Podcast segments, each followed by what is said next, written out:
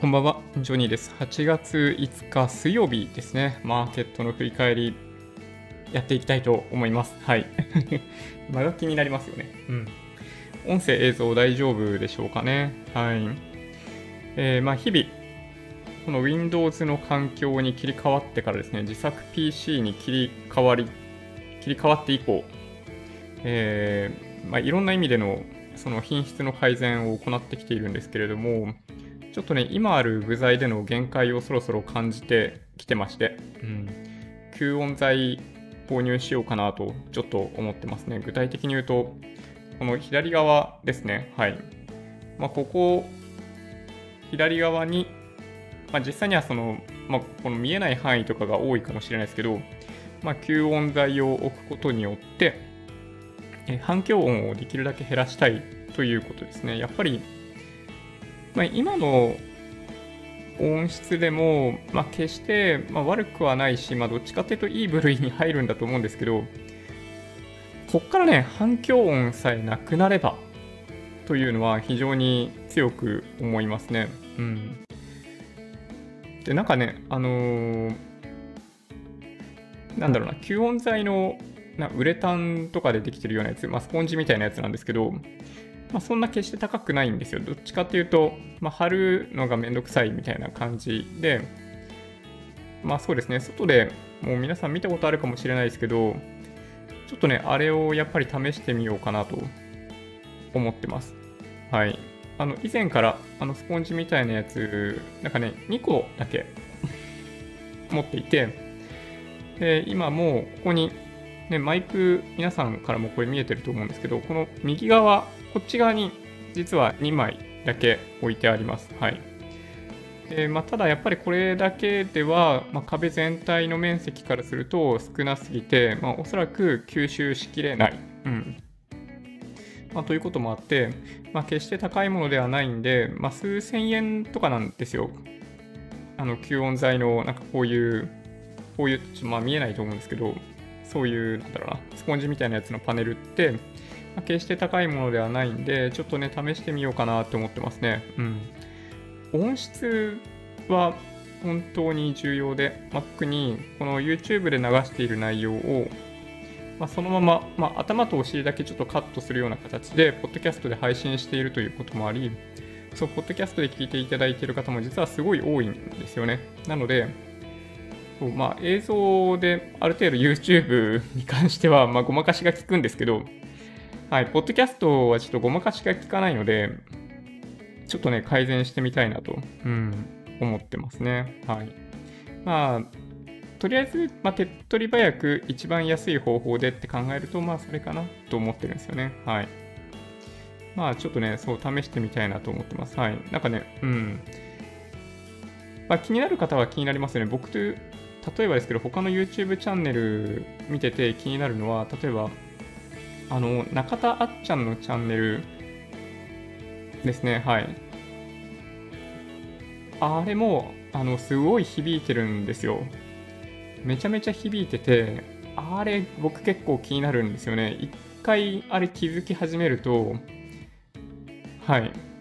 すごい、あれなんとかしてくんないかなって思うレベルなんですけど、なんか、まあ、妻にその話すると、いや、私全然聞こえないけどっていう感じなんで、まあ、聞こえる人には聞こえる、なんかそういう、まあ、音の問題ですね。はい。まあ、そんな感じです。はい。なので、まあ、ちょっとね、はい、改善を日々やっていきたいなと思っております。うん。まあ、本当ね、音質に関しては、まあ、決してそこまで、まあ、投資の金額が高いわけではないんで、まあ、トライアンドエラーでやってってみようかなと思ってます。うん。まあ、やっぱりね、まあ、オンマイクで、まあ、オンマイクここの距離をできるだけ近づけてあげるということと、まあ、できるだけそのフィルターをかけないということが最も音質を良くする要素になってくるので、まあ、そういう意味でいくと、まあ、この部屋での一番の大敵は、まあ、反響音ですね。はい。明らかに反響音ですよね。うん。なので、ちょっとトライしたいなと思っております。はい。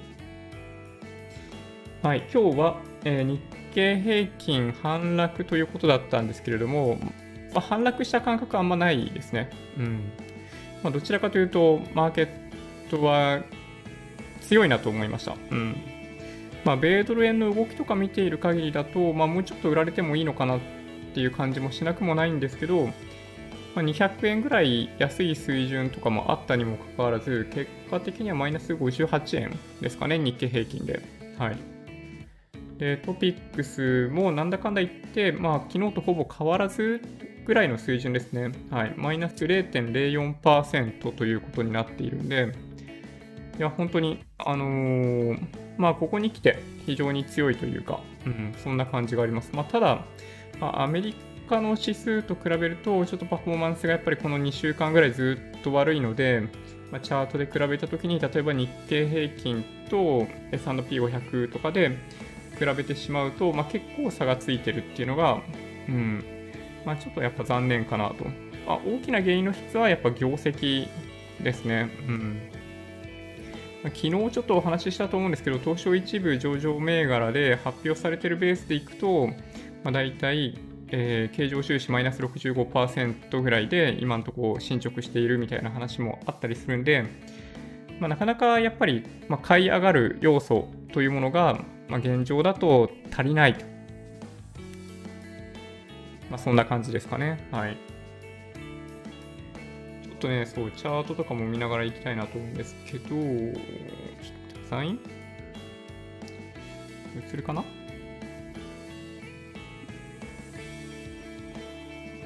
はい。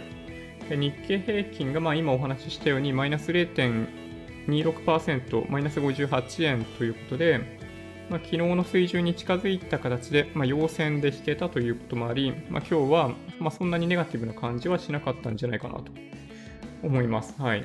まあ、ただね、高値取れてないのは間違いないので、ま、ちょっと、まあそうですね、まあ物足りない相場がずっと続いているって感じでしょうか。これ日経平均で、先ほどお話ししたように、まあ、チャートとして似ていてほしい S&P500 ですね。S&P500 は、はい、綺麗に、え、高値を取ってきていて、え、3月の急落直前につけている高値にだいぶ近づいてきました。え2月の18日とかその辺につけている水準が3385ポイント、これ SP500 でなっているのに対し、え3300とかまで来てるんで、うん。まあ、あとちょっとですね、あと100ポイントってことですよね、だからね。うん。SP500 は、まあ、アメリカ、まあ、主要、まあ、500社ということになってるんで、まあ、ここをやっぱり、まあ、基準に、えー、投資していくっていうのは、まあ、米国株ひ、なんだろうな、比重が大きい方にとっては、まあ、重要かなと。で、ナスダック指数は本当に強くって、まあ、昨日はダウ平均の方が上昇率高かったんですけど、えー、再び、えー、史上最高値更新ということになってるんで、まあ、そうですね。うん。まあ、ハイテク株購入されてる方は、だいぶホクホクしてるんじゃないかなという気がします。でただ、え今日ちょっと、まあ、サムネにも書かせていただいたんですけれども、まあ、注目かなと思っているのはどちらかというと、まあ、コモディティだったりっていうとこですね。え、まず1個目、えー、ビットコインですね。で短時間で1万ドルを突破して、えー、128万円とかまで到達したビットコインなんですけど、今122万円ぐらいまでまた再び上昇してきています。はい。いや、本当にね、あの、まあ、僕ちょこっとしか持ってないですよ。ちょこっとしか持ってないんで、まあ、上がっても下がっても、まあ、対して、まあ、ね、あの、すごい激しく喜んだりとか、そういうレベルではないんですけど、いや、本当に、これはね、まあ、嬉しいですね。純粋に嬉しいですね。うん。なんかね、じわじわ高値取ってくれるんで、もしかしたら、うん、128万円もう一回いくかもしれないですね、ビットコインで。ビットコインどれぐらいの方が持ってるのかちょっとわかんないですけどね。うん。で、もう一つは、えー、金ですね、ゴールドが、えー、2036ドルとかですね、2037ドルとか、1オンス、えー、2037米ドルということになっていて、はい、高値をどんどん取ってきてますね。はい、一方通行に上がっていくような感じになっていて、まあ、需給とかそういう観点からしても、まあ、上昇しやすい環境に今あるかなと思います。資金が明らかに金とかビットコインとかに流れてきていると言えるんじゃないかなと思います。で、それで、えー、まあ、関係しているかなという気がするんですけど、WTI の原油先物が43ドルですね、1バレル43ドルを突破しています。まあ、40ドルが節目だっていうお話は、ま繰り返しここでさせていただいてるんで、あの皆さんもね、分かっとるわっていう感じだと思うんですけど、そう、43ドルっていう水準は本当に久しぶりですね。いつ以来かというと、えー、3月の6日ですね、はい、急落してくる過程で、えー、つけた43ドル、それ以来の、えー、高い水準になってきました。WTI の原油先物が本当に、ね、高くなってきてくれると、まあ、株とかに対してもポジティブな影響を与えるというふうに僕自身は見てるんで、まあ、原油高は素晴らしいと思います。はい。ちょっとね、車持ってる方にとっては、あのガソリン代が高くなって嫌だっていう方も結構いらっしゃるかもしれないですけど、まあ、WTI の値段が高騰している期間っていうのは、まあ、大雑把に、まあ株高の期間と言えるので、まあ、上がってほしいですね。はい。まあ、なので、まあ、今日ちょっと、えー、サムネに書かせていただいたのは、ビットコイン、ゴールド、オイル、が買われているよっていう話ですね。うん。まあ、株ももちろん上昇してるんで、まあ、何から何まで買われているみたいな状況とも言えますけど、はい。まあそうですね。まあ、特にま WTI の原油先物43ドルは、まあ、だいぶ精神的な支えになってくるんじゃないかなという気がしますね。はい。まあ OPEC プラスとかそういうのがね、ちょいちょいニュースには入ってきますけど、まああんまり価格に与える影響力ってなかったりするんで、はい。まあ、純粋に上昇してきてくれたっていうのは、まあ嬉しいですね。はい。そうですね。そんな感じかな。他のちょっと指標を見ていきましょうか。まあ、これが日経平均で、えー、比較するとちょっと形が悪いトピックス。で、さっきお話ししたように、まあ、やや円高に動いているという為替米ドル円ですね。105円48銭まで来ていますと。で、ユーロ円に関しては、えー、そうですね、円安基調続いていて、125円。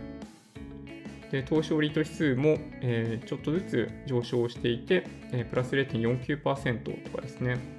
で、さっきちょっと触れたアメリカの主要産指数は、えー、ニューヨークダウがプラス0.62%、SP500 が、えー、プラス0.36%、ナスダック指数がプラス0.38%ということで、はい、順調に推移してるんじゃないかなと思います。でボラティリティインデックス、あの VIX 指数に関しても23.3ポイントということになっており、はい。まあ、警戒感がかなり解かれてきているというのが、まあ、現状かなというふうに見てます。まあ、新型コロナウイルスの、ま感染者数をま見守っているというのもあるかなとは思います。ま米中の問題は、ま TikTok の件もあって、ままたなんだろうね、あの舞台がどんどん変わるんですよね。あの貿易、関税でやり合っていたと思ったら、まあ、そのまあ、人種差別的な問題の中で、あの裏側でいろいろ机の下で切り合ってるみたいな状況があった後に、あの領事館の閉鎖という問題が起き、でその次は、えーまあ、TikTok ですよ。はい。まあ、ということになりました。なんかこの件ね、まあ、やや、まあ、微妙というか複雑らしくって TikTok そのものはサービスの維持継続をしたいでアメリカでは、まあ、SNS としてその中国発のサービスが世界展開展開できる例って過去にないので、まあ、実は TikTok そのものは中国資本と切り離してでもあのアメリカで展開していきたいというふうに結構考えているようなんですよね。で、まあ、それもちょっと話をややこしくしている、まあ、要素の一つのようで、まあ、マイクロソフトの名前が上がってますけど、多分 TikTok の中で働いている人たちは、マイクロソフトにあの買収してもらえるんだとしたら、なんかむしろ、やったって感じでしょうね。うん。でそう思っていないのは、あの中国側、まあ、本土側って言った方がいいかもしれないですね。まあ、というのが、まあ、背景としてあるのか話がね、本当ね、ややこしくなってくるのは、まあ、こういうなんだろうな、機会を与えて、まあ、例えばそのマイクロソフトが、ま買収した、まあ利益を得たっていうことになったら、まトランプ大統領曰く、そのアメリカ政府に対して、なんかキックバックみたいな、なんかよこせよみたいな ことを言うもんだから、なんかもう、話がやっこしいですね。うん、簡単にまとまりそうな話もまとまらなくなってきてるっていうのが、まあ、ちょっと現状かなって気がしますけど、まあ、ただいずれにしてもほっとくと、TikTok のそのサービス、今の資本のまんまでは、サービス終了させるよって言ってるんで、まあ、動くんじゃないかなと思いますけどね。まあ、マイクロソフトが購入した後にどうなるかっていうのはちょっとわかんないんですけど、まあ、ただ、ま、本体に取り込むわけではないので、ま、意外とうまくいくかもしれないですけどね。うんまあ、先日も皆さんからコメントいただいていた通り、マイクロソフトが買収した会社で、その後、反映した会社ってどこだっけみたいな話がちょっとあって、まあ、スカイプしかりですけど、まあ、やや不安ですよね。うん。まあ、TikTok、まあ、僕自身は、まあ、使ってないまあ、実質的に使っていないので、まあ、どう転がってもいいと言えばいいんですけどね。はい。うん。まあ、悩ましいですね。まあ、そんな感じのニュースとかも日々入ってくるんではないかなという気がしています。そうですね。今日はそうだな。ちょっと待ってね。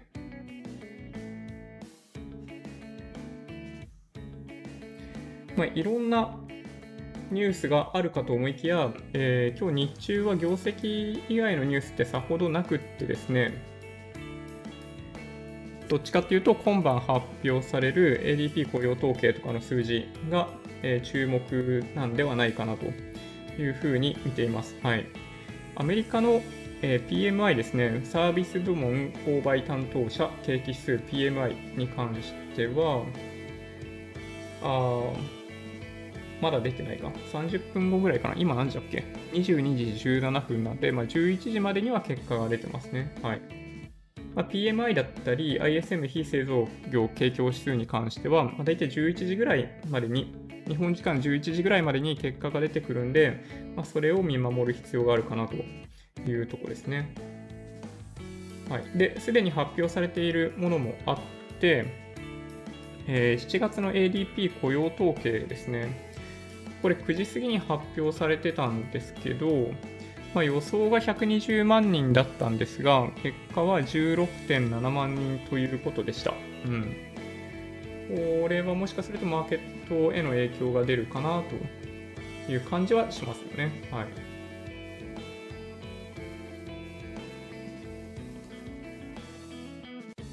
そうですね、そんな感じかな。うん。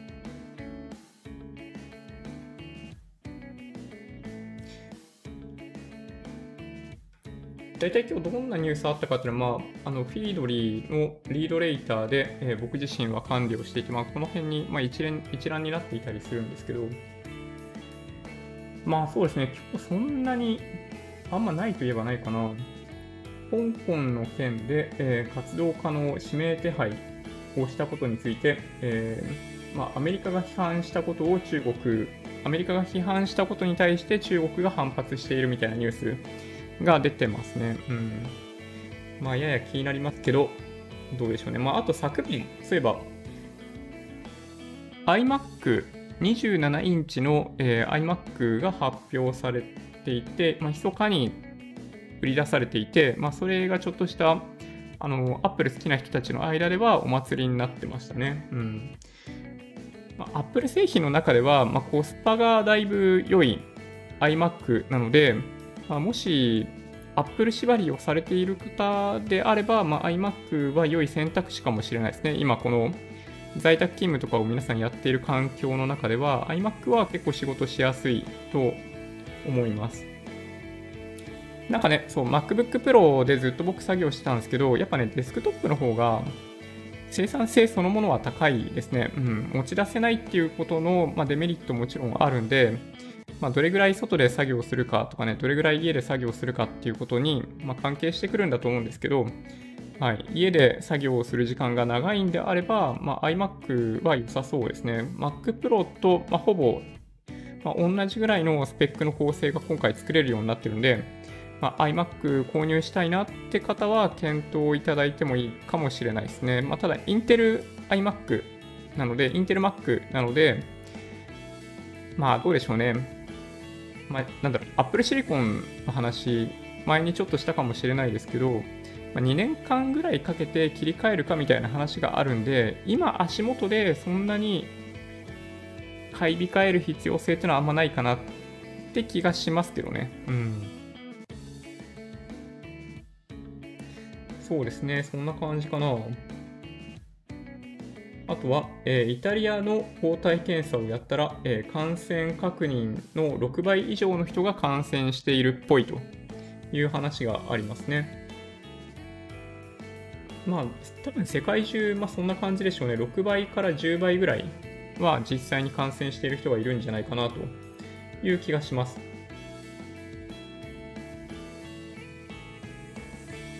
そうだ、あと、レバノンのベイルートで爆発ありましたね、あれね。あれ、新しい情報って入ってきてます？ね、だいぶ映像が結構びっくりしますよね。なんであんなに映像が撮れたかっていうと、なんかね、まず最初にドカーンっていうのがなんかあったらしいんですよ。で、それでなんだろうなって言ってカメラをそっちに向けていたら、その次のドカンがあの映像らしいんですよね。なんか爆発があるのが分かってたら撮れると思うんだけど、なんか普通一発でドカーンでありきてたら撮れないじゃないですか。あの映像撮れないはずなんだけど、なんで今回いろんな人たちの映像が残っているかっていうと、なんか一発目のドカンがあって、なんだろうなんだろうって言ってスマホ向けて、その動画撮影とかしていたら、あの、ドカーンがあったらしいんですよね。うん。いや、本当にね、ちょっと、なんかよくわかんないですね。イスラエルとかは、まあ、関与否定すぐにしてますね。まあ、そりゃそうですよね。うん。まあ、そんなのもありましたかね。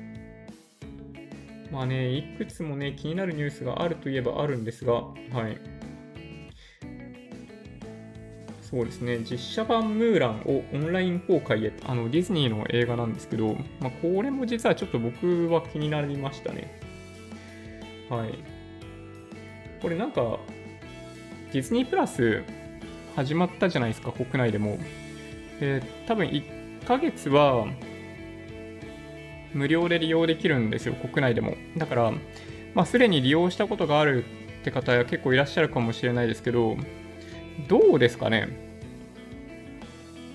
まあ、比較対象って Netflix とか日本の場合 Hulu だったり、まあ、Amazon 違うな、プライムビデオだったりっていうところが、まあ、比較対象になってくるんだと思うんですけど、ディズニープラス利用されてる方ってどれぐらいいますかね？なんかタイトルの数とかだけでいくと、ネットフリックスとかと比べると、まあ、とんでもなく少ないというか、そんな感じもあるんで、まあ、なかなかね、うん、まあ、体験、1ヶ月の無料体験って言っても、うん、触手が伸びないというか、そんな感じがあるんですけど、どうでしょうかね？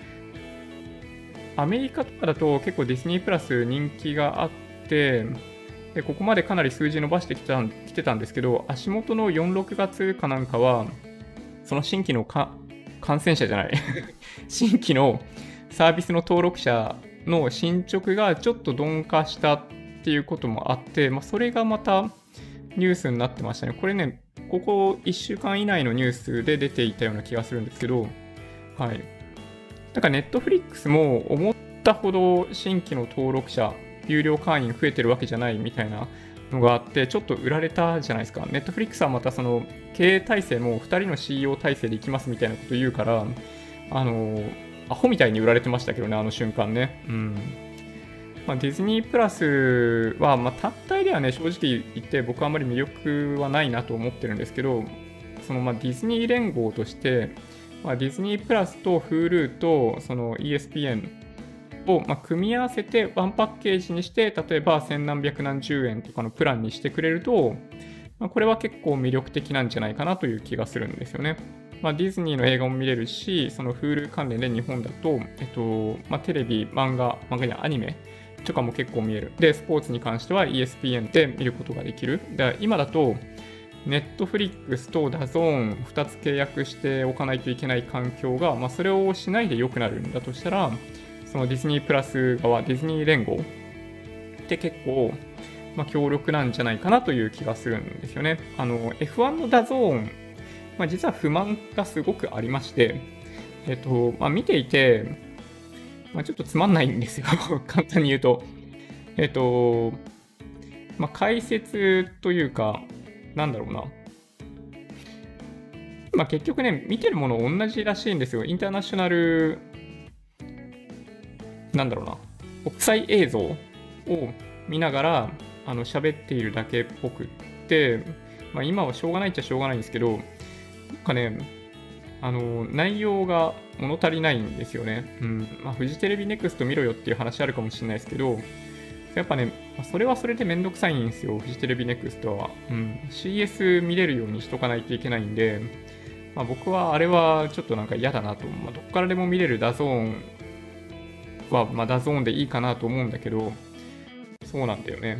その F1TV っていうアプリが実はあって、世界的にはそういうアプリでその F1 のレースとかって直接見ることができるんですけど、日本の場合、そのダゾーンが版権持っちゃってるんで、その F1TV とかで配信がね、できないんですよ。まあ、というのがあって、まあ、実はその F1 のダゾーン配信は、まあ、僕はすごい、ちょっとね、なんか解決してくんねえかなと実はよく思ってます。はい。まあまあそんな感じですかね。ちょっとね、そのディズニープラスに関しては、どっかのタイミングで、あの、無料体験1ヶ月試してみようかなって、うん、思います。はい。こんな感じですかね。結構はね、そう、あんまり、まあ、気になった銘柄とかもないといえばないんですけど、まあ、強いてあげるならばソニーですかね。はい。まあ、昨日結構いい内容の発表、業績発表があって、まあ、数字上は現役なんですけど、まあ、そのゲームだったり、その一部が結構好調だっていう話と、あの CMOS センサーとかの話も散々僕してますし、であと増配ですよね、えー、自社株買いもかなみたいなのがあったんで、まあ、朝方はあの新高値取るみたいな展開になったんですけど、まあ、最終的にはちょっと売られて、はい、引けてたみたいですね。ソニーは、まあ、かなり今日は注目されてたんじゃないかなという気がします。はいそうですね、まあそんな感じかな。まあ、あとは6日、確かね、明日かなんかにトヨタの発表があるんですよ。なので、これを待ってる人がそれなりにいるんじゃないかなという気がします。はい。確かね、その6日だった気がするんですよね。うん。トヨタはザラバ中に発表するんで、はい。マーケットに吸収されるような形で業績が、うん、反映されるんじゃないかなとそんな感じに思います。はい。そんなとこですかね。なんか気になることがあれば、ぜひあのコメントいただけると嬉しいなと思っています。ちょっとね、一方的に話しちゃって申し訳なかったんですけど、うん。コメントを見ていこうかなと思います。はい。土屋さん、今日もいいねでおこんばんは。いつもありがとうございます。こんばんは。えー、やっと歩いても痛くなくなりましたが、まだ可動域が狭いのか違和感だらけ。ああ、そうなんですね。やっぱ、うん、まあでもそうなりますよね。なるほどな。いや、辛いですね。はい。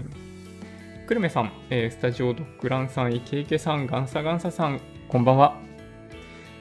8日の会場ですが、一般的に言われる3密対策で間隔を空けていますか？ああー、ん？ちょっとまだね、えっと、やり取りの途中なんで確認できてないですね。はい。えっと、まあ、そうだと信じたいですね。うん。なんかね、当日の設備とかのこともあるんで、連絡くれるっていう風に言われてるんですけど、ちょっとそれが来てないですね。忙しいのか何なのかわかんないですけど、うん。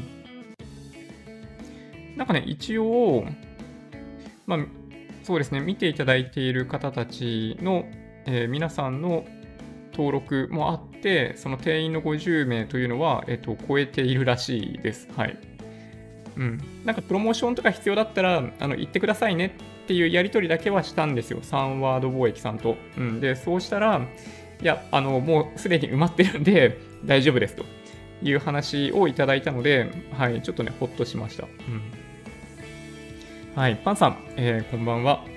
そうですね。はい。土屋さん、ニュー PC なので大丈夫でしょう。いや、新しい PC ね、やっぱね、調子いいですね。うん。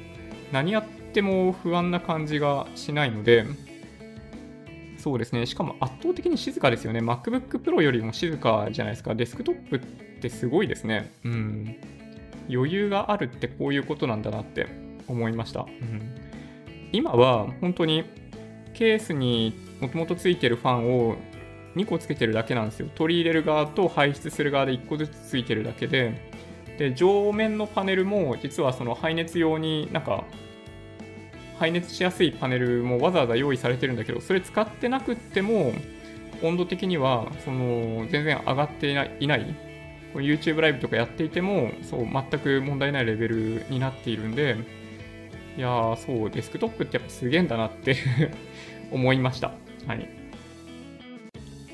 はい。マサイさん、えー、ポチコニャ、ポチコニャです。いつもありがとうございます。はい。ミックさん、ポチッとこんばんは。ダウ、三角抜けるかな？おー、どうでしょうね。ちょっと皆さんで見てみましょうか。はい。ダウ平均株価、現在こんな感じですね。今22時31分ということで、なるほど、6月18日、違うか、6月8日の高値が2万7000 7560、70ドルぐらいにありますね。うん。あと500ドルぐらいなんで、そうですね、ここさえ抜けてくれればって感じですかね。なるほどね、ニューヨークダウか。まあ、ただ、そうですね、米国、アメリカ全体を見るという意味では S&P500 の方が、うん、先行性があるような気がしているんで、すでにこの6月8日の高値を抜けている、まあ、S&P500 につられるようにダウ平均も上昇していく上に抜けていくんではないかなと、なんかそんな気はしますけどね。うん。はい、長岡さん、えー、こんばんは。えー、MM さん、今日の神用動画かなり興味深かった。はい。アメリカの大手企業のトップたちが続々と自社株を売ってるので、この先ひょっとしてという内容でした。あー、なるほど、そうなんだ。どうでしょうね。でもなんか、そういう企業のトップの人たちが、あの、マーケットの先を予測できるとはあんまり思えないですけどね。うん。どうなんだろう。業績の悪化はもちろんあるかもしれないけど、どうでしょうね。うん、なるほど。ちょっと見てみようかな。うん、ありがとうございます。はい。スタジオドッグランさん、今日は音声綺麗ですよ。先日響いていた日が何日かありました。そうですよね。はい。ちょっとね、いろいろ機材整理とかしている過程で、うん、あの、ガンマイク利用させていただいてた時がありましたね。あの時ちょっと、はい、音質悪かったかなと思っております。はい。音楽室みたいな穴の開いた板にするのが一番ですけどね。まあそうですね。理想的には、本当に、なんだろうな。まあ、いわゆる、なんて言えばいいのかな。その、まあ、防音室みたいな形の設備が本当は最強なんですけどね、そういう意味でいくとね。うん。まあ、簡易的に、まあ、防音をする必要性っていうのは実はないので、まあ、吸音だけしてくれればいいんですよね、本当は。はい。悩みますね、これはね。うん。まあでもとりあえず吸音材安いんで、2、3000円のレベルなんで、ちょっと試してみたいですね。はい。はるさん、えー、こんばんは。えー、皆さん、こんばんは。いいですね。はい。土屋さん自社株は去年から買いまくってますよ。ああ、会社としてはっていう話ですかね。うん。多分、トップの人たち、自分自身で持っている株を売ってるっていうことなのかなどうなんでしょうね。はい。メグジャパンさん、ポチッと、こんばんは、こんばんは。今日の東京、猛暑日でした。皆さん、熱帯夜もご注意を。そうですね。今日、まあ、お昼とか、まあ、夜ご飯を買うために、まあ、まあ、今日はね、コンビニだったんですよ。うん。めちゃめちゃ暑かったですね。はい。コンビニがね、徒歩1分とかのところにないっていうのが、あの、今の家のちょっと弱点なんですけど、実はね。そう。まあ、ただね、まあ、5分ぐらい歩いただけでも本当に危険ですね。マスクちょっと危ないんじゃないかなと思うレベルですね。うん。今日はね、ちなみにね、ファミマに行きました。ファミマに行った理由は何かっていうと、2つ理由はあってですね。えー、1個目は、そのファミマ、薬局と一緒になっていて、あのー、新生児用のおむつとか売ってるんですよ。すごい珍しいんですけど、ミルクとかも売ってて、あの結構ね、薬局とかコンビニ売ってないんですよ。新生児用のそういうのって。なんだけど、そのファミマは、そう、あの、結構しっかり品揃えがいいんですよね。なので、まあそう、まあ、おむつを買いましたっていうのが一つ。そうあ。ちなみにパンパースなんですけどね、新生児用の体重5キロまでみたいなやつのパンパースを購入したっていうのが一つ。で、もう一つは、ファミマに行った理由はですね、あの、焼き鳥がね、今1本100円なんだよね。もうどうでもいい話かもしれないですけど、焼き鳥1本100円で、皆さん利用したことはあるかもしれないですけど、ファミマとか、まあ、ローソンの焼き鳥も結構そんな感じなんですけど、なんだろうな、焼き鳥屋さんとかで出てくるような、なんだろうな、焼き鳥としては、かなり身がしっかりしてる焼き鳥なんですよ。100円だったら結構、はい、コスパがいい感じの焼き鳥なんですよ。うん。まあ、というのがあって、そう今日はそうわざわざまあ、わざわざっていうか、まあ、いつもね、選択してるんですよ。セブンイレブンか、ファミリーマートか、ローソンか、どれにしようかななんですよ。コンビニに行くときはね。はい。なので、まあ、今日は、そう、まあ、子供向け、赤ちゃん向けの用品、品揃えがいいということと、えー、焼き鳥100円セールをやっているという、この2つの理由でファミリーマートに行ってきました。はい。まあ、ファミマは僕好きですけどね、もともとね。うん。はい。そうですね。はい。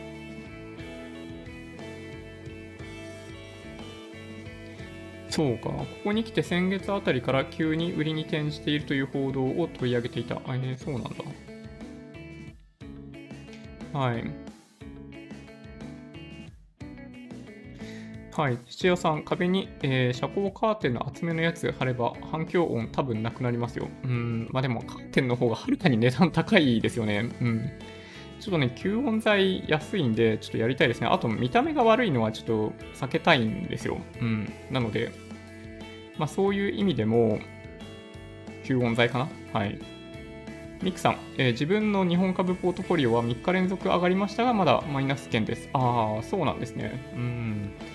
まあ、今日はね、あのトピックスの動きを見ていても、まあ、比較的上昇してるんで、まあ、ネガサ株とか日経平均だけはちょっと売られてましたけど、まあ、全体としては買われていたっていうのが今日の動きだったかなと思いますね。はい。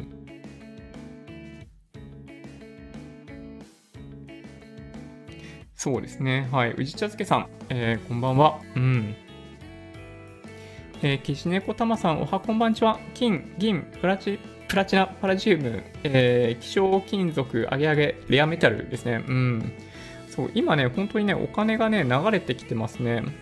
で、まあ、一丁目一番地みたいなことを以前に僕お話ししたかもしれないですけど、まあ、一丁目一番地って言えるのは、金ですね、やっぱりね、そういう意味でいくと。うん。一丁目一番地は金で、まあ、銀とかも入ってきてると思います。で、まあ、あとはビットコインですよね。うん。まあ、だから、まあ、金、ETF 購入されてる方結構いらっしゃると思うんで、まあ、ニヤニヤしてますよね、多分ね。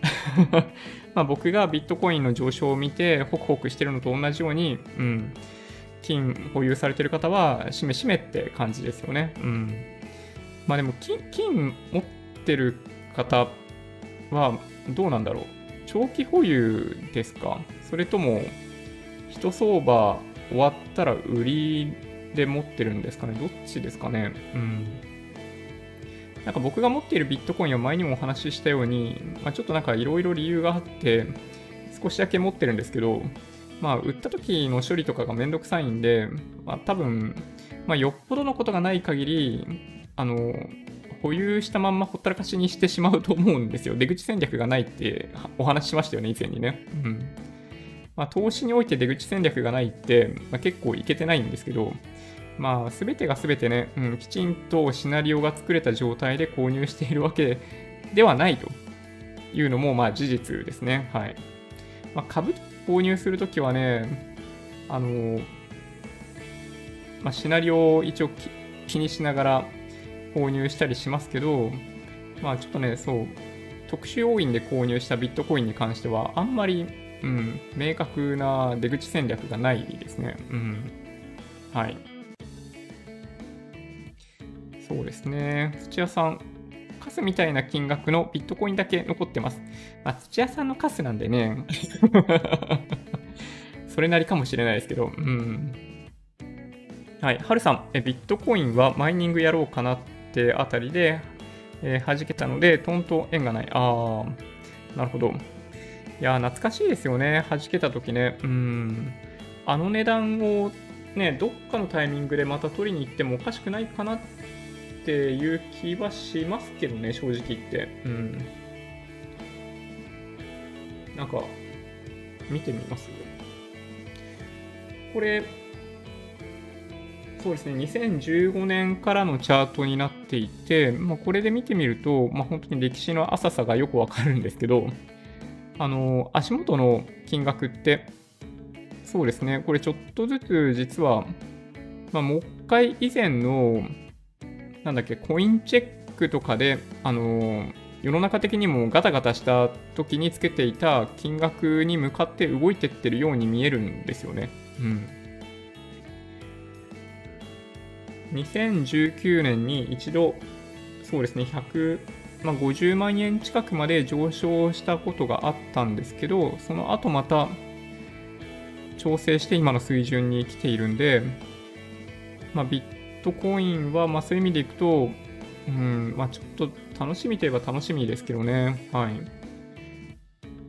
なんかこの2017年か。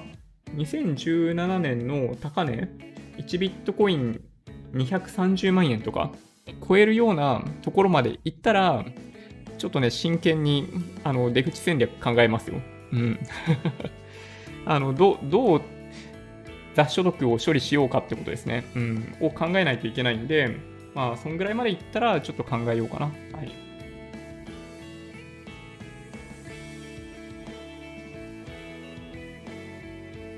はい、キジネコタマさん、ガソリンの価格、原油価格上がると値段上がるのも早いけど、下がるときは遅い。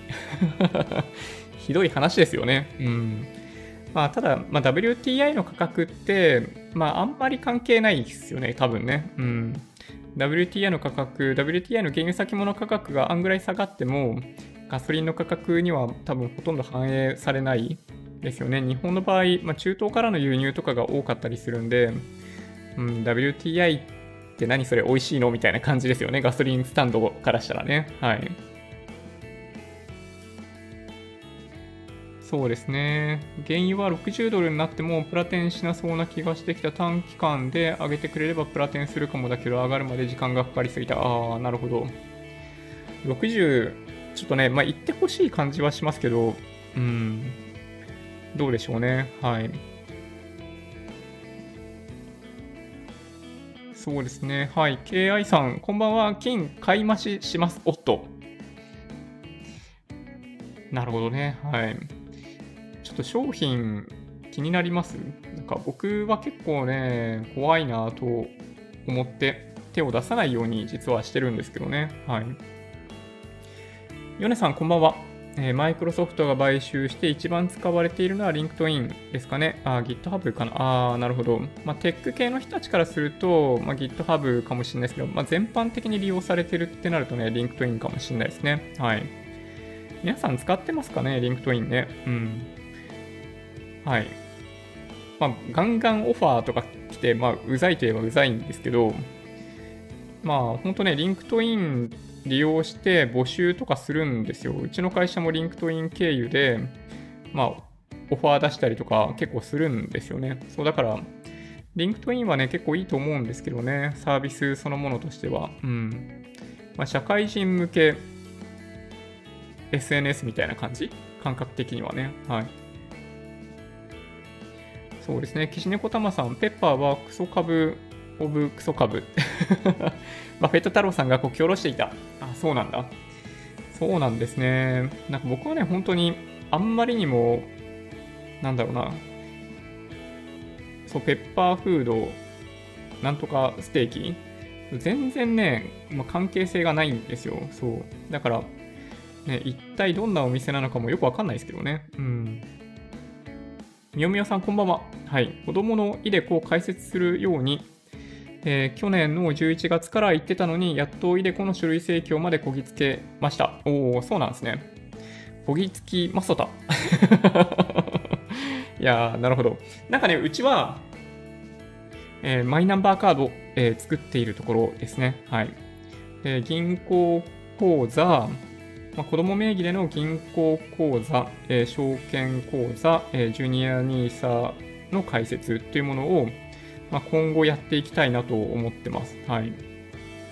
ちょっとね、時間との勝負ですよね、確かに。うん。なんかね、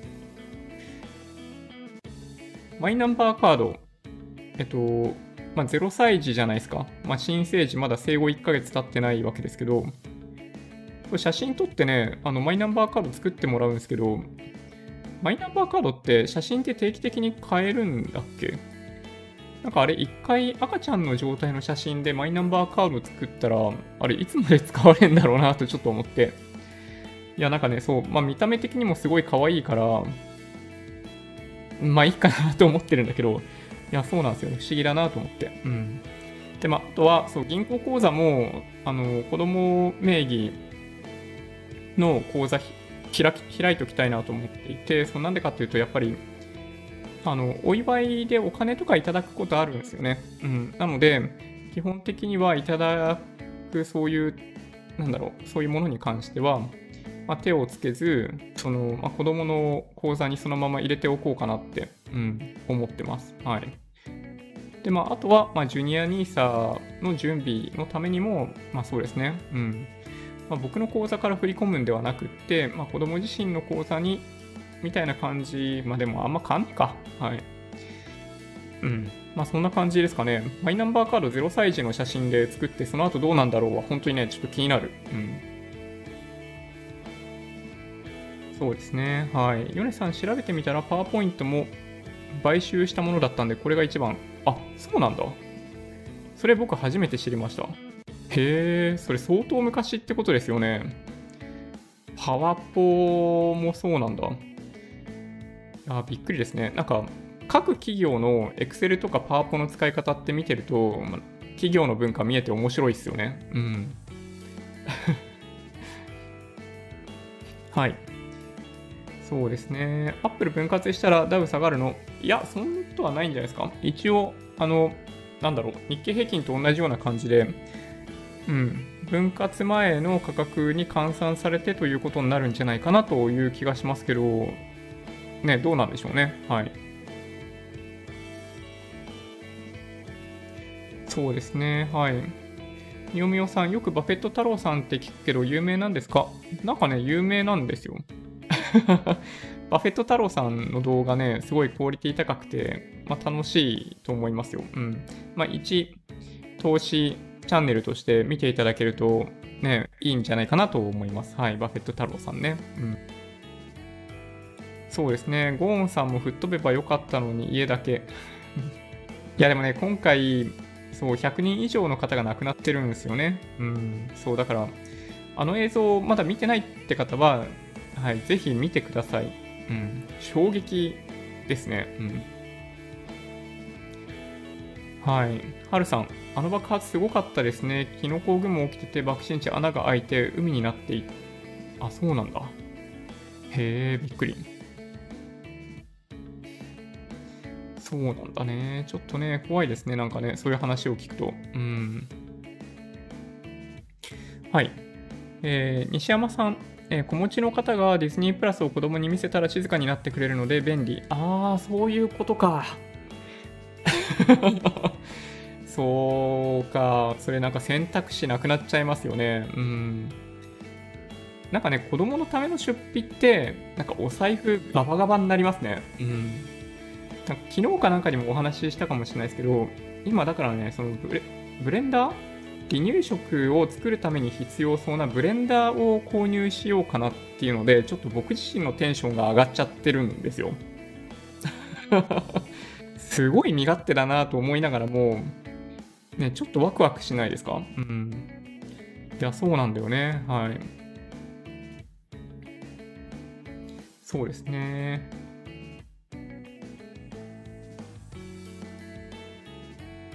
うんうん。はい、宇治茶漬さん、えー、マネセンさんの有料会員向け動画では結構投資方針とかの説明あるんですか？最近は指数が安定しているんで、私のインデックス投資も定常積み立てになってるんですが、まあでもそうですよね。一旦こうなっちゃうと、まあ、昨日とかにもお話ししましたけど、投資で今日はこれした方がいいとか、明日あれした方がいいとか、ないですよね。うん。もう今って上がったり下がったりとかしながら、まあ、値固めして、その2万3000円突破してってくれるんじゃないかっていう、なんとなくそのマーケット全体のなんか緩やかなコンセンサスみたいなものがあるじゃないですか。でこの環境の中で、まあ、もちろん、まあ、個別銘柄のね、なんかその、すごいこれいいよとかあるんだったらいいかもしれないですけど、まあ、マネセンさんの場合、多分そういうのじゃないだろうから、そうすると、ね、あの、キャッシュあんまり持ってるっていう状況はリスクになりますけど、まあ、それなりにキャッシュ比率がすでに低いんだとしたら、なんか持ち続けるということしかないですよね、今の段階だとね。うん。はい、ちょっとね、気になりますね。はい。サンリオの話とか、オートやコロワイドの血みどろ争いとか、ヘッド太郎さんの解説動画面白い。なるほど。改めて僕も見てみようかな。チャンネル登録してないのかなもしかしたら僕。うん。はい。いや、面白いっすね。はい。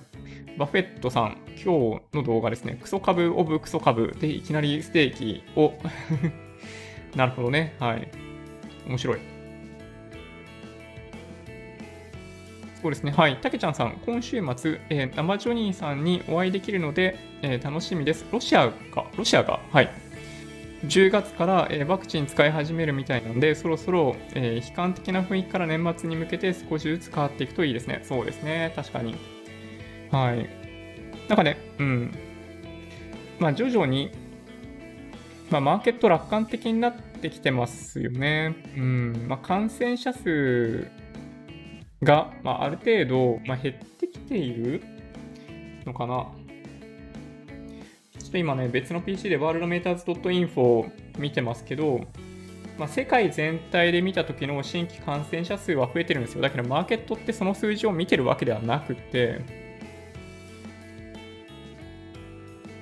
そうですね、あくまで見ているのは、あのアメリカの数字なんですよね。うん確かにね、ちょっと落ち着いてるかなっていう感じがするんで、うん。いや何だったんだろうね、この新型コロナウイルスの騒動って。政治的な背景もあって、うん、なんか振り回されたのは国民みたいな感じが若干しますよね。うん。そうそう、それとね、はい、週末なんですけど、いや、ほんとね、あの、お会いできるの楽しみですね。うん。そうですね、あの、名刺忘れないようにしないといけないな。そうですね。なんかまあ欲しいって言ってくれる方がいらっしゃったら嬉しいんですけど、はい。そうですね。カメラとかどうしようかな。うん。なんとなくね、その僕が話している内容とかは自分自身で撮っときたいっていうのはあるんですけどね。うん。そうですね。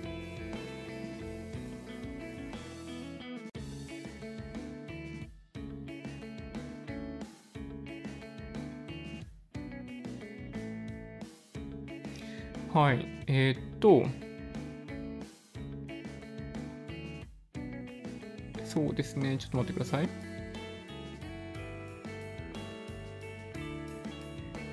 はい、マサイさん、えー、明日は、えー、広島原爆の日だけど、レバノンもやばいね。広島型原爆は、えー、今回のレバノンの原爆発の何倍なんだろうか。うん。そうですね。どうなんでしょうね。確かにな広島型原爆は 62kg のウラン235、800g が核分裂の臨界に達した。あー、なるほど、そうなんだ。てか、すごい効率悪いですね。そんな感じなんですね。62キロのウランがあるうちの 800g が核分裂しただけなんですね。そうなんだ。すごいな。はい。ユージンさん、えー、今日は仕事終わりで、こんばんは。九州も連日猛暑ですが、少しずつ慣れてきました。今年は、えマスクをつけながら配達してるんで、いいトレーニングになっております。いやー、気をつけてくださいね、ほんとね。うん、熱中症、他の方とかも、結構ね、そう、結構無理して皆さん仕事をするじゃないですか。ね。まあ、ほんとね、日本人らしいみたいなとこはあるんですけどね。はい。はい、こちらこそ、はい、よろしくお願いします。はい、保有している投信は全部プラテンしました。素晴らしい、おめでとうございます。なるほど。そうだな、そう言われてみると僕自身も気になるんだけど、なんかね、そう、トピックスだけ、いつ買ったか覚えてないんですよ。いつ買ったか覚えていないトピックスが残ってるんですよね。うん。そうですね。マイナスのやつあるかな？ああ、でもトピックスだけですね。うん。なんかよくわかんないんですけど、そうですね、本当にね、ちょこっとだけトピックスの投資信託なぜか持っていて、そうですね、微妙にマイナスですね。2000円 マイナスになってます。はい。そうですね、それ以外はもう全部プラスですね。はい。いやー、なるほどね。はい。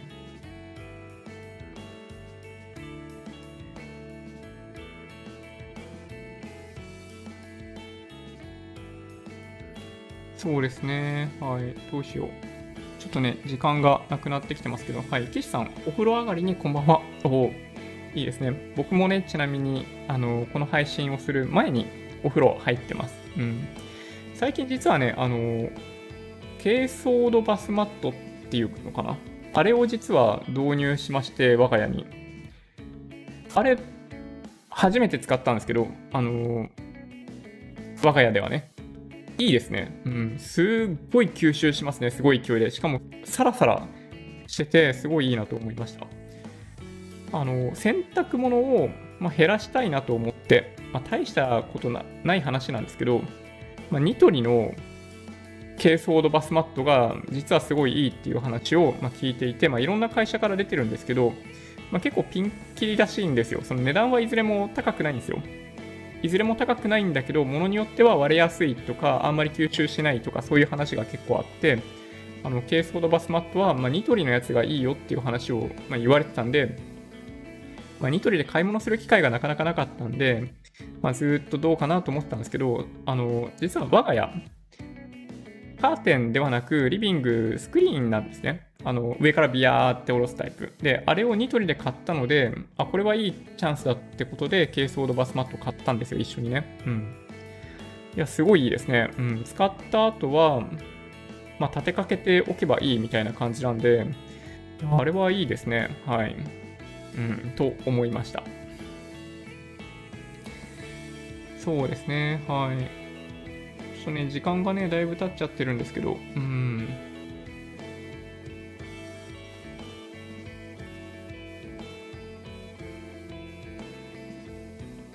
どうですかねはい。なんか全然コメント拾えないんですが、うん。結構ね、あの、マネセンさんのコメント結構多いんですけど、あの有料会員の方に、まあ、どんな情報を提供されてるのかっていうのは、まあ、僕はもう全くわからないんで、はい。まあ、否定するつもりはないんですけど、うん。まあ、インデックス投資をメインにしているんだとしたら、まあそうですね、うん。まあ、一般的な情報でしかないかなという気はするんですけどね、どうなんでしょうね。はい。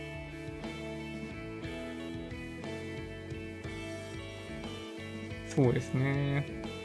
チーム7%の7%はあくまで目指しているだけ。まあ本当ね、まあ、昨日もちょっとコメントいただきましたけど、まあ、年利6%ぐらいまではインデックス投資をやってると達成できるんですよ。あの税引き前ですよ、あくまで。でただ、まあ、それを超えてくると、まあ、アクティブ運用しないといけないということもあって、まあ、それが難しいんですよね。6%と7%の違いって実はだから大きいと思っていて、7%にするためには、やっぱそのリバランスみたいなものだったり、まあ、そのインデックス投資ならですよ。リバランスみたいなことをやって、まあ、債券買って株売るとか、まあ、そういうのの逆とかやったりとかしないとなかなか達成できないと思うんですよね。キャッシュポジションを増やしたりとか減らしたりとか。だけど、なんかね、僕の経験上、リバランスとか、そのキャッシュポジションの整理とかって、意外とね、うまくいかないんですよ。うん。マーケットって本当に予想が難しくって、あの、ま、トランプさんが大統領になるみたいなタイミングでも、まあ、大きめの調整来るかなと思ったら、いや、むしろそんなこと全然なくって、まあ、そこでも、まあ、ちょっと僕取り逃してるんですよね、実は、過去。うんま、そういう経験も実はしているんで、基本的にはガチホスタイルなんですよ、僕って。うん、悩ましいですよね、これね。はい。そうですね。マイナンバーカードって顔出るのか？そうですね、顔写真付きですね。うん。だから、あれが1枚あれば、運転免許証を持ってなくても身分証明できるみたいな位置づけですかね、一応ね。はい。運転免許証とか保険証との統合みたいな話も確かあった気がするんで、2021年とか2022年ぐらいにはもしかしたら、ね、すっきりするかもしれないですね。はい。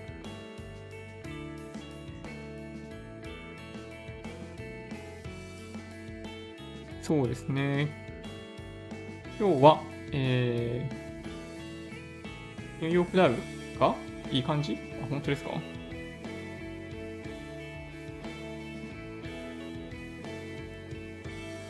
そうなんだ。お、ロックさんとかが999、3月にビビりながら買って45%アップ。いや、すげえ。いや、すごいわ。いやー、ナスダック指数に投資している方結構いらっしゃいます？結構いらっしゃいますよね、多分ね。うん。いや、すげえ。なるほどな。はい。ちょっとね、羨ましいっす。うん。えー、ダウ平均が今、プラス0.97%ですね。はい。SP500 がプラス0.6%ぐらいですかね。はい。非常に強い動きになっているかな。うん。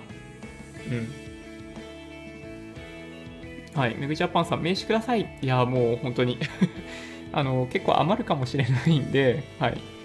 はい、お渡しします。うん。100枚かな？作ったの、確か。うん、なので、さすがにね、はい。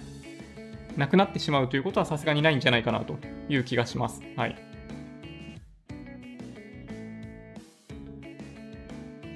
そうですね。そのトピックス持ち続ける意味は何なんでしょうか？あ、いいご質問ですね。うん。あのー、マイナスになってたら、税金対策で売ります。はい。それだけですね。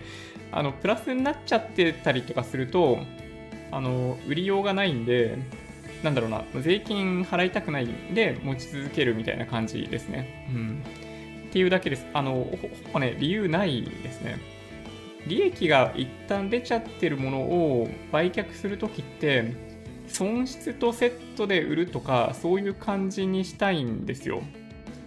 そうだから、迷うんですよね。うん。で、今って、まあ、さっきお話ししたように、あのマイナス2000円とかなので、まあ、節税効果も、まあ、ほぼゼロなんですよね。そうだから、今後、マーケット全体が下がってくると、その辺のマイナスが増えてくるんで、節税っていう意味で売るかもしれないです。はい。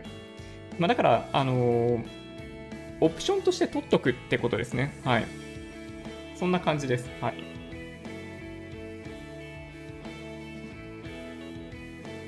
あ、軽騒動。あ、え、何？寿命みたいなのがあるってことですか？そうなんだ。へえ。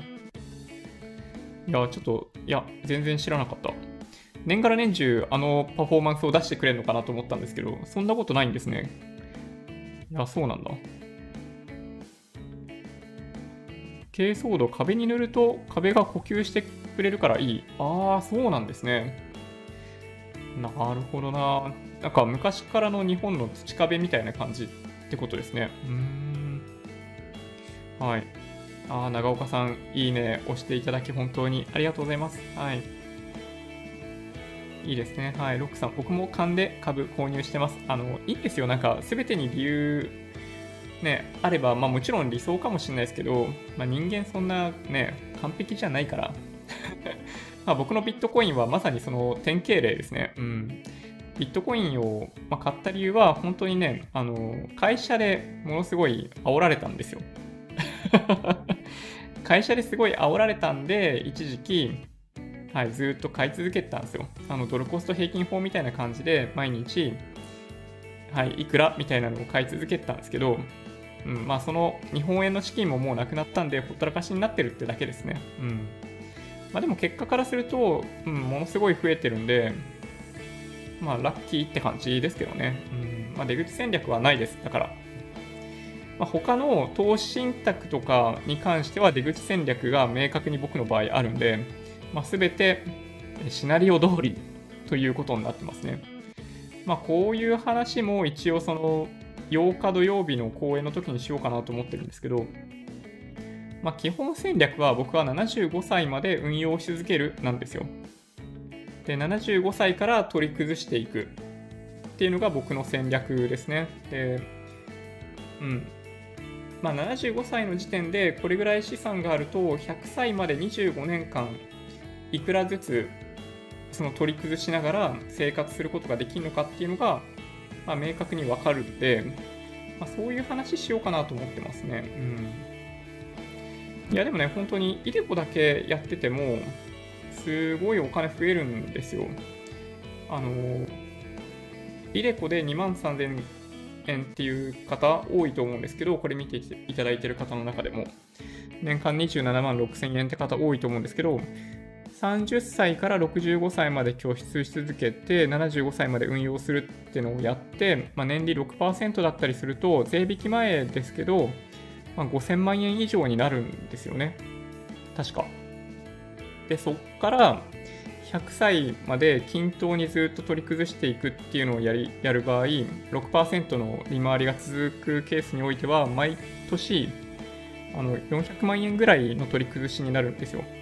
で、まあ、実際には、そのイデコを、まあ、実質的にまあ公的年金の一部として受け取ることになるんですけど、あのまあ、それ以外の、なんだろうな、国民年金、厚生年金についてももらうわけじゃないですか。まあ、それが国民年金だと、まあ、月6万円ぐらいでしかない。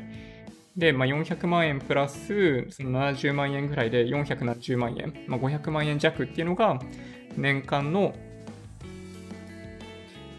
まあ、生活資金みたいな感じですよね。でも、これすごい十分ですよね、だって。だから、あのみんな結構、過剰にお金持ちになりたいみたいな思いが強くって、リスクを過剰に取っているかもしれないですけど、なんかそのベースラインとして、なんか入れ子ぐらいを30歳ぐらいから30年間とか40年間とかやってると、あの安定的な生活を送るには十分な資金があのできているみたいな話はちょっとね、したいなと思うんですよね。うん。サンワード貿易さんのセミナーなんで、結構リスク取りたいって考えていらっしゃる方が多いんじゃないかなという気がするんですけど、その資金を準備した上で、さらにその上の部分については、あのリスクを取っていくみたいな、まあ、感じにしとくといいんじゃないかなと思いますね。はい。うん。そんな感じかな？はい。そうですね。はい。KI さん、ジョニーさんはアクティブリバランス。まあそうなんですけどね。まあ今年はうまくいったんですけど、その2016年とか、さっきお話ししたようなタイミングでは、むしろうまくいかなかったんで、あんまりだからね、そのリバランスを皆さんにお勧めしにくいんですよね。うん。基本的には持ってたまんまの方がいいんじゃないかなと、だから思ってます。うん。再現性がね、やっぱないんですよ。いつどのタイミングでリバランスすべきなのかっていう判断は非常にやっぱ難しいんで、そう、まあ、ガチコの方がいいかなって思ったりしますね。はい。まあ、本当ね、あの、インデックス投資をまあ、基本的には僕進めるんですけど、あの個別株投資をやりたい方は、本当に真剣に、なんだろう、銘柄の選定を行って、個別株投資やるんで全然構わないんで、えっと、まあ、さっきお話ししたように、やっぱ投資は投資で楽しんでやらないといけないんで、うんまあ、さっき言ったように、まあ、イデコと NISA で生活の基盤は確保しておいて、まあ、それよりも、それ以外の部分に関してはリスク取りに行くとかね、ま、そんなやり方もありなんじゃないかなって思ってます。はい。そうですね。はい。山秀さん、稲妻が光るときに市場にいなければならない。うん、そう、難しいんですよね。だからね。うん。結局、その、なんだっけ、ウォール街のランダムウォーカーだったか、あの、なんだっけ、もう一つの僕がお勧めしてた本でも言われてることなんですけど、まあ、マーケット全体が上昇したときに、持ってなかったら本当にね、意味ないんですよね。うん。で、今回の新型コロナウイルスの相場でもうまさにそんな感じで、まあ、ポジションを減らした人すごい多かったわけですよ。3月の相場の中で、相当な数の人たちが、あの、YouTube で動画とかを配信されている人たちの、ものすごい多くの方々は、まあ、リーマンショックとかを例に1年半ぐらい調整が続いて、まあ、高いところからの半値ぐらいになる可能性がある。みたいなことを言ってたんで多分ねそういうの信じてポジションを減らした人いると思うんですけど、まあ、結果からすると何もしないが正解でしたよね今の水準を見るとね。うん。いやほんとね難しいんですよね。はい。なんだっけな、もう一つの本の名前忘れちゃったな。はい。ヨネさん、ジョニーさんの名刺、メルカリに出回るかもしれないですね。1枚1000円。いや、もう1円ですよ。1円、マジで。送料の方が高い状態だと思います。はい。まあ、またね、あの名刺なくなってきたら新しいデザイン作りたいなとかも思ってるんで、うんまあ、また機会があれば、はい、作って皆さんにはい、お渡ししたいなと思ってます。はい。そんな感じですかね。はい。ちょっとそろそろ終わりにしようかな。うん。はい。いや、ほんとね、いろんなね、まあ、業績発表が行われているんで、まあ、とにもかくにも明日はトヨタですかね。明日だよね、トヨタ。合ってる？間違ってたら教えて。はい。はい。なので、まあ、ザラバ中に発表されるんで、多分ね、お昼だったかな？トヨタってお昼発表だったっけ？確かね。はい、忘れちゃったけど。だと思うんで、はい、注目ですね。まあ、トヨタは、まあ、悪い内容ではないんじゃないかなという気はしますけどね。はい。ああ、そうです。土屋さん、ありがとうございます。敗者のゲームですね。はい。そう、さっきの、その、稲妻がっていうお話は、そう、敗者のゲームだったかもしれないですね。その話が書いてあったのは。はい。そんな感じでしょうかね。はい。明日、また、ね、マーケットの振り返りやっていきたいと思いますが、まあ、しばらくは業績相場ということになるかもしれないですね。はい。で、先ほどお話ししたように、そうだな。指標がちょっと出てきている。アメリカの PMI はアナリスト予想よりもちょっと良かったですね。はい。IS、うん、かな ?ISM、非製造業景況指数も、アナリスト予想よりも良いですね。はい。うん、なんか大丈夫そうですね。はい。じゃあまあそんな感じなんで、はい。枕を高くして寝ることができるかもしれないですね。はい。じゃあそんな感じで、えー、1時間にも及ぶ YouTube ライブお付き合いいただきまして本当にありがとうございました。えー、Twitter、Instagram のアカウントもあるんで、もしよろしければフォローお願いします。音声だけで大丈夫っていう方は、ポッドキャストもあるんで、そちらもサブスクライブお願いします。もし今回の動画が良かったという方は、高評価ボタンをお願いします。合わせてチャンネル登録していただけると嬉しいです。それでは、ご視聴ありがとうございました。バイバイ。